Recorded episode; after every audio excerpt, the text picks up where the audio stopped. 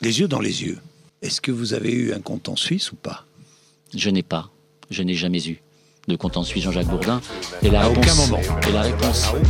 Le pognon, ça va, ça vient, il faut jamais paniquer. Radio Parleur, le son de toutes les luttes. Vous écoutez les entretiens de Radio Parleur au salon des livres et l'alerte. Ah, du livret d'alerte. Le salon du livre des lanceurs d'alerte. Un début de vérité, c'est le minimum qu'on doit aux victimes que je connais personnellement. Arcelor ne fait pas leur travail de recyclage de produits chimiques. Ben voilà ce que ça donne. 28 mètres cubes d'acide. Ce visage, c'est celui de Richard Haps. Il a, avec quelques autres chirurgiens de Marseille, mis au jour l'un des plus vastes scandales sanitaires de ces dernières années en France, celui des prothèses PIP. entendu et c'est honteux Le lanceur d'alerte, c'est celui qui, qui assume aux yeux de la société de dire bah, moi je sous-signais telle personne et celui qui est permis telle révélation. Ah non, moi là aujourd'hui ça passera pas. Un podcast réalisé par la rédaction de Radio Parleur. Radio Parleur, le son de toutes les luttes. Ah d'accord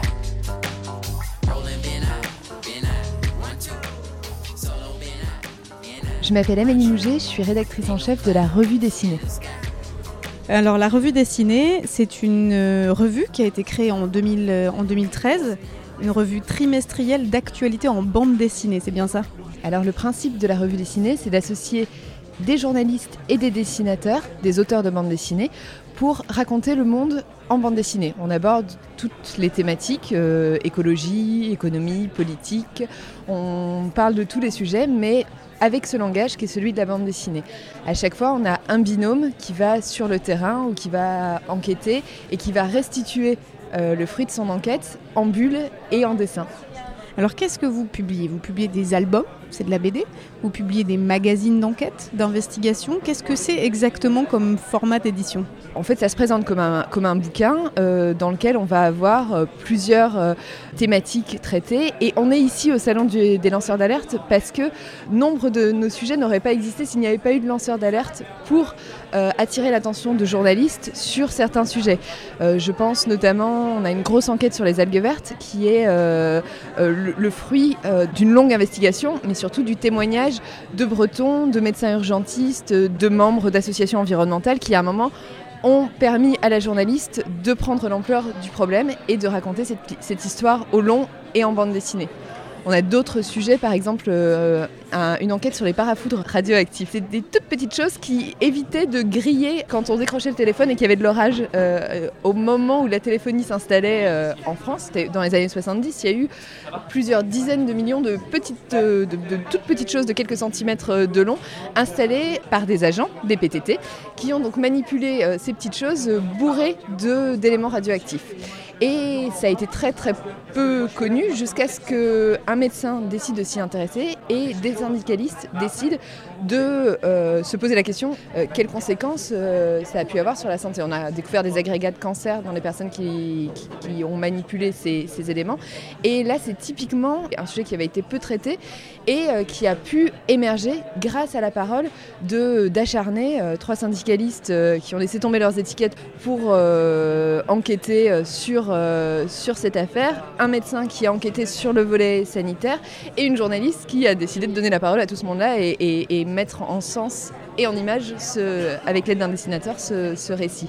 Quelle est la différence réellement d'ailleurs entre de l'investigation qui se base sur euh, des données, etc., qui sont très éparses et qui font pas forcément sens, même si euh, les choses sont pas forcément euh, cachées, euh, et une enquête par exemple comme celle des algues vertes, qui a été publiée dans le numéro 17 de la revue dessinée, avec une très très belle couverture d'Emmanuel Macron, euh, et qui montre euh, que c'est vraiment le travail d'un médecin qui a permis de, faire sens, c'est-à-dire de mettre ensemble les pièces du puzzle, les assembler pour mettre en, en lien euh, des éléments très graves. Il y a des gens qui sont morts à cause de ces algues vertes. Euh, Je pense que dans tout travail d'enquête, il existe des lanceurs d'alerte. Simplement, ce sont les interlocuteurs classiques des, des journalistes qui, à un moment, euh, décident qu'ils ont le devoir de parler parce que ce sujet est euh, d'intérêt public et qui a une, une, vérité à, à- à mettre au jour. Donc je ne sais pas si la distinction est très claire. Là où nous, on identifie des lanceurs d'alerte, c'est quand vraiment le sujet part euh, d'une indignation ou d'une euh, d'une- d'une personnalité qui a été à l'intérieur ou a été euh, proche de là où se jouait le, sujet, le scandale sanitaire si est un. je pense par exemple à un, article sur la Poste qui a été réalisé par Elsa Fener dans, le numéro 4 de la revue dessinée, donc c'était au tout début, mais qui est vraiment un cas d'école sens où euh, c'est une personne qui a travaillé à la Poste pendant longtemps euh, qui raconte sa propre expérience de harcèlement, mais qui, à travers sa propre expérience, raconte la révolution managériale en cours à la Poste. Pour construire le récit, nous, on a besoin de personnages, on a besoin d'incarnation, et euh, c'est une personne qui va émerger, qui, dont la parole va être absolument nécessaire pour dévoiler tout le système qu'il y a derrière, tout- tout- tout- tout- toute la mécanique, euh, en l'occurrence euh, de, création de souffrance au travail. Euh, et, là, on a vraiment un lanceur d'alerte qui, qui- émerge. Mais des sujets qui ne sont pas basés sur des lanceurs d'alerte. On a un gros sujet sur le nucléaire, à quel point la filière nucléaire française a des difficultés financières et qu'est-ce que ça peut avoir comme conséquence en termes de sécurité derrière. Là, il n'y a pas un lanceur d'alerte qui structure le récit, c'est vraiment le travail du journaliste qui à un moment se pose une question sur euh, ces quelques grammes euh, de trop euh, dans, la, cuve de l'EPR de Flam- Flamanville et va se demander en, quoi c'est révélateur de quelque chose. Et, et on a une myriade de témoins qui va, qui va intervenir dans cette enquête et on a parmi eux des personnes qu'on peut estimer euh, qualifier de lanceurs d'alerte, notamment Bernard Laponge, qui est un ancien euh, du CEA, qui raconte sa vision du nucléaire sur le temps long. C'est un, un invariant euh, quand on lit la revue dessinée. Très souvent, euh, il y a une part de ressenti. Est-ce que c'est important et à quel point quand justement le lanceur ou la lanceuse d'alerte, c'est souvent quelqu'un qui a beaucoup souffert de son statut. On pense à Irène Frachon qui est là-bas de l'autre côté de la cloison et qui est en train de s'exprimer. Elle a énormément souffert de tout ça. La bande dessinée, ça permet ça, de rendre compte de ça. De toute façon, un dessin n'est pas neutre. Il n'a pas prétention à l'être et on ne le soupçonne pas de l'être, à la, différence euh, d'une photo ou d'une vidéo. À tort, une photo ou une vidéo n'est pas, pas plus neutre qu'un dessin. Mais au moins, le dessin, c'est clair dès le départ. On sait que ça passe à travers le regard d'un artiste qui a une part de créativité, donc qui a une part de subjectivité. Et on va parler non seulement à l'intellect de l'auteur, mais on va parler aussi à sa, à sa sensibilité. Et ça, c'est un atout dans la manière dont on raconte, c'est un atout aussi dans la manière dont on reçoit les témoignages. Et euh, la deuxième, donc il y a cette sensibilité et puis aussi un rapport au temps qui est différent parce que réaliser une bande dessinée, fatalement ça prend du temps, ça prend des mois de euh, crayonner, euh, de storyboard, de, euh, mise en couleur et du coup ça nous oblige nous journalistes à ralentir. On sait que on est parti sur des projets qui vont durer des mois et des mois.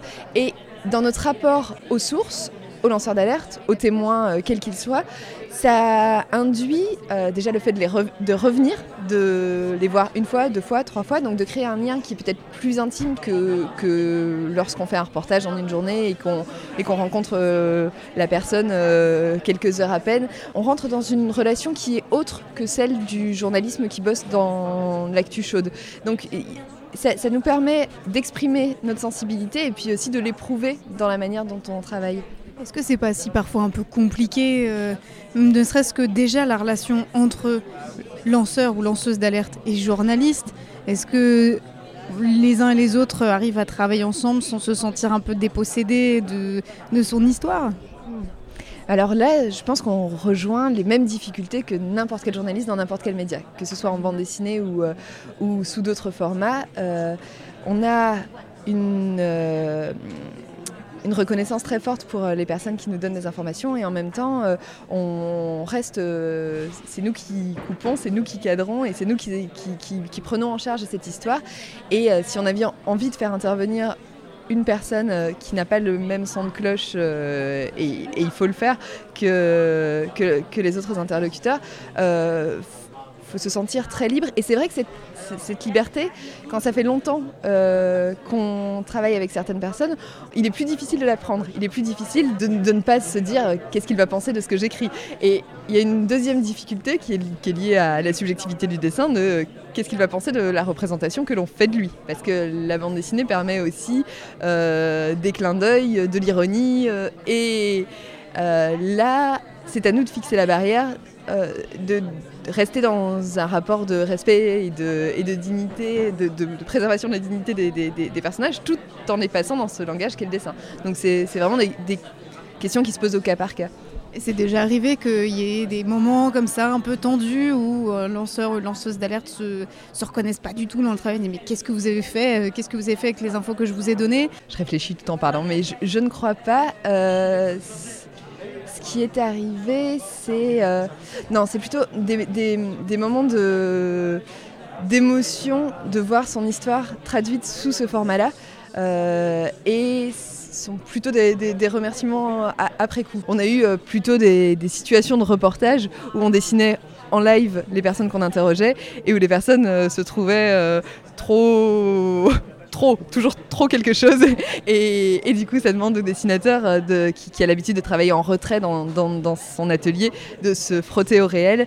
Et, c'est ça, qui est, aussi hyper intéressant et fascinant dans, la pratique de, cet exercice-là.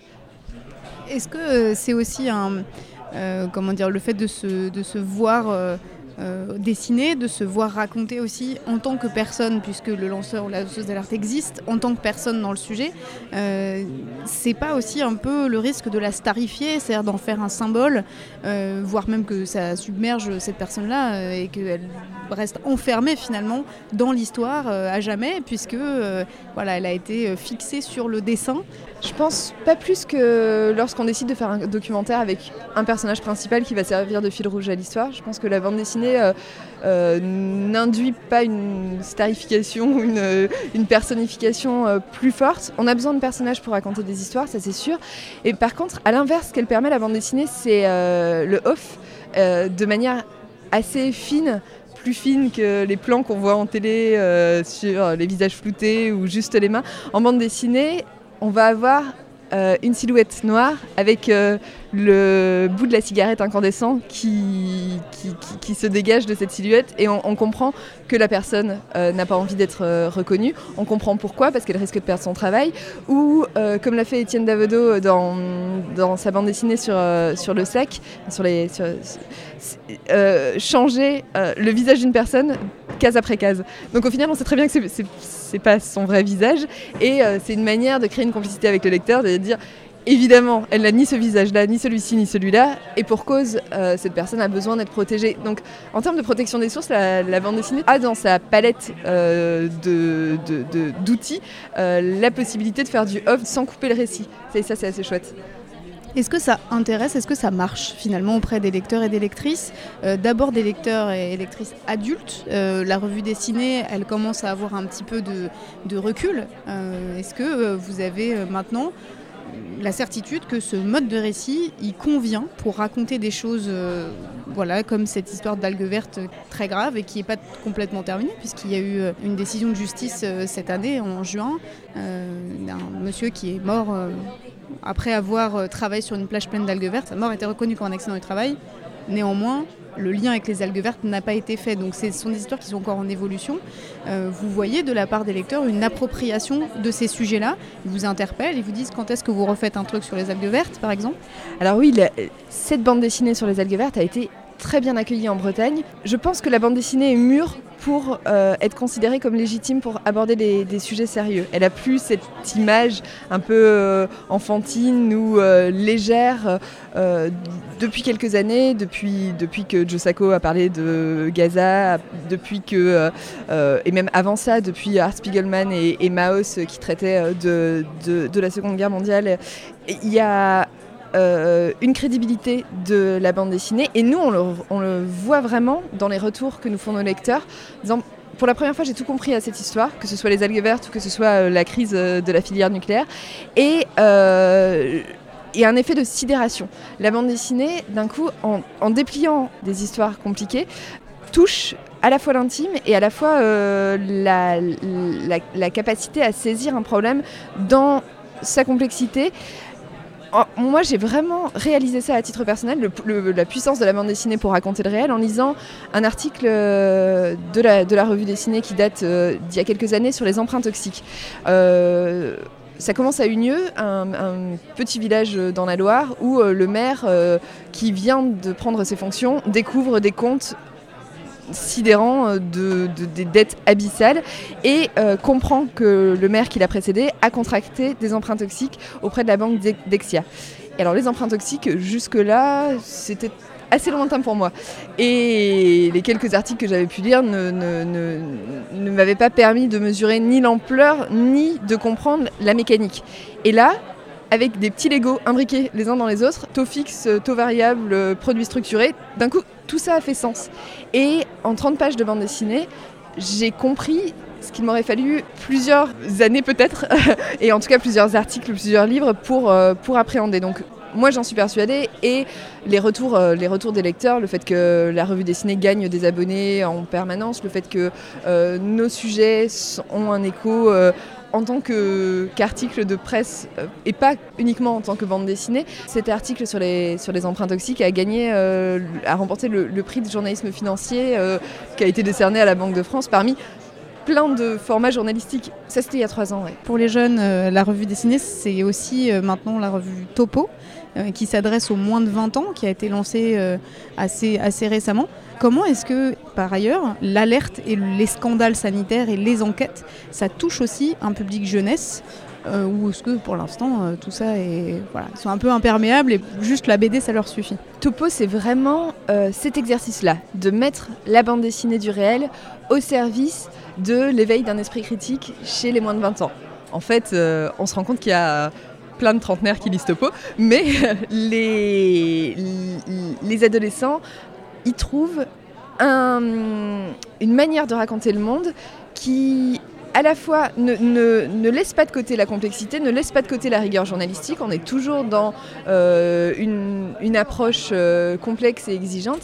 Et en même temps, le fait de raconter en bande dessinée, ça permet de rapprocher, ça permet d'incarner vraiment, ça c'est vraiment la mission de Topo, de raconter le monde à hauteur d'ado, de euh, raconter le conflit israélo-palestinien euh, avec un jeune euh, de chaque côté et de raconter la crise des requins à La Réunion en faisant dialoguer à la fois les, les, surfeurs, les écologistes, les élus locaux, montrer que raconter le monde c'est compliqué, qu'il y a plein de points de vue, que ces points de vue sont situés et et en termes d'éducation aux médias, je pense que la bande dessinée a vraiment un rôle à jouer. Et Topo se, se fixe des ambitions assez élevé quant, au sujet traité. Euh, il s'agit de parler euh, de fake news, il s'agit de parler de, euh, du modèle économique de YouTube, il s'agit de parler de... alors la crise des requins, c'est peut-être peut-être plus facile parce que, parce que très visuel et on arrive à l'appréhender tout de suite, mais on va aussi s'interroger sur pourquoi la France produit toujours plus de pesticides, on va raconter qui est Edward Snowden et pourquoi euh, euh, il est important de se pencher sur le, sur, sur le sort de, ce lanceur d'alerte-là. On va mettre euh, à portée un, du jeune lecteur un monde, un monde compliqué à travers des histoires qui se lisent comme des fictions. Est-ce que tu dirais qu'il y a une, une appétence nouvelle pour ça aujourd'hui, c'est-à-dire une appétence assez, assez neuve euh, d'un public jeunesse pour euh, tout ce qui concerne le scandale sanitaire, euh, par exemple, mais ce, que, ce qui peut entrer dans le champ du lancement de l'alerte Alors, il y a un, intérêt hyper fort des, des, plus jeunes pour les sujets environnement, écologie. À tel point qu'on se dit que c'est cette génération-là qui va éduquer ses parents. Il y a, il y a quelque chose d'assez euh, enthousiasmant là-dessus. Et il y a un appétit et en même temps il y a une saturation. Euh, un appétit pour les sujets environnement, mais, mais, mais plus largement un appétit pour, euh, pour comprendre le monde, mais euh, une quasi-paralysie face à la quantité d'informations euh, qui est produite et l'incapacité à faire le tri entre ce qui est vraiment une information et ce qui est euh, le point de vue d'un youtubeur ou ce qui est euh, une rumeur qui circule sur les réseaux sociaux ou ce qui est quand on leur demande de citer des médias, ils nous disent YouTube ou Instagram. Là, on mesure qu'il y a tout un travail à mener pour euh, hiérarchiser et donner une information qui soit euh, crédible, fiable et, euh, et, les aider à faire le tri au milieu de tout ça. Donc il y a un appétit pour comprendre le monde, mais qui est parfois noyé par, la, complexité et la multiplicité des, sources d'information. Après, on se rend compte qu'une histoire, une bonne histoire racontée de manière haletante et avec des personnages auxquels on s'attache, laisse euh, peu indifférent. Il y a, une, il y a un pouvoir euh, d'embarquer le lecteur à travers le dessin et à travers l'histoire qui euh, fonctionne chez les lecteurs de la revue dessinée, donc de tous les âges, et qui fonctionne également chez les adolescents. Merci beaucoup, Amélie Mouget, rédactrice en chef de la revue dessinée. Rapidement, quelles sont les prochaines enquêtes qu'on trouve dans le prochain numéro de la revue?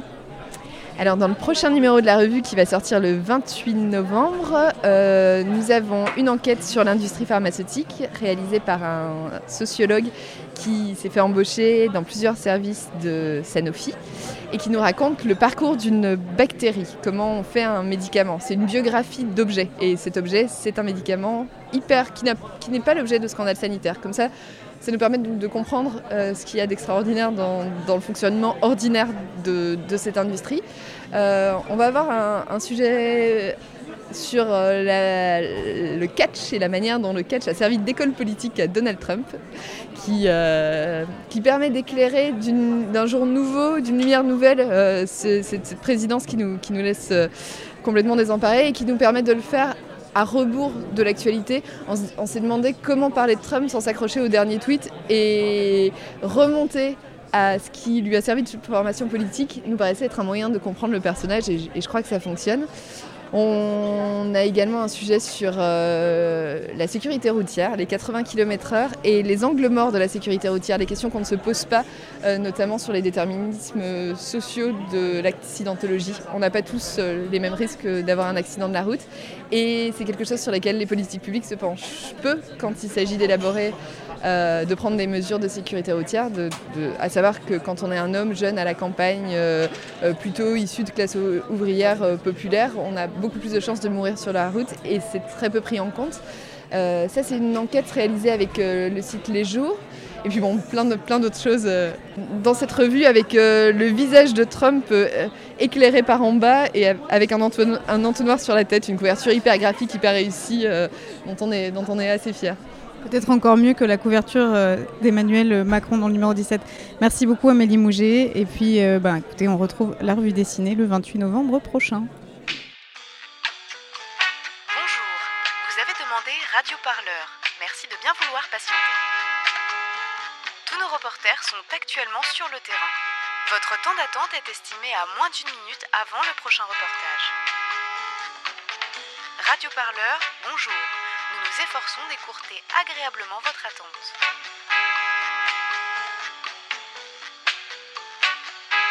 Pour plus d'informations révolutionnaires, merci de vous rendre sur le site radioparleur.net.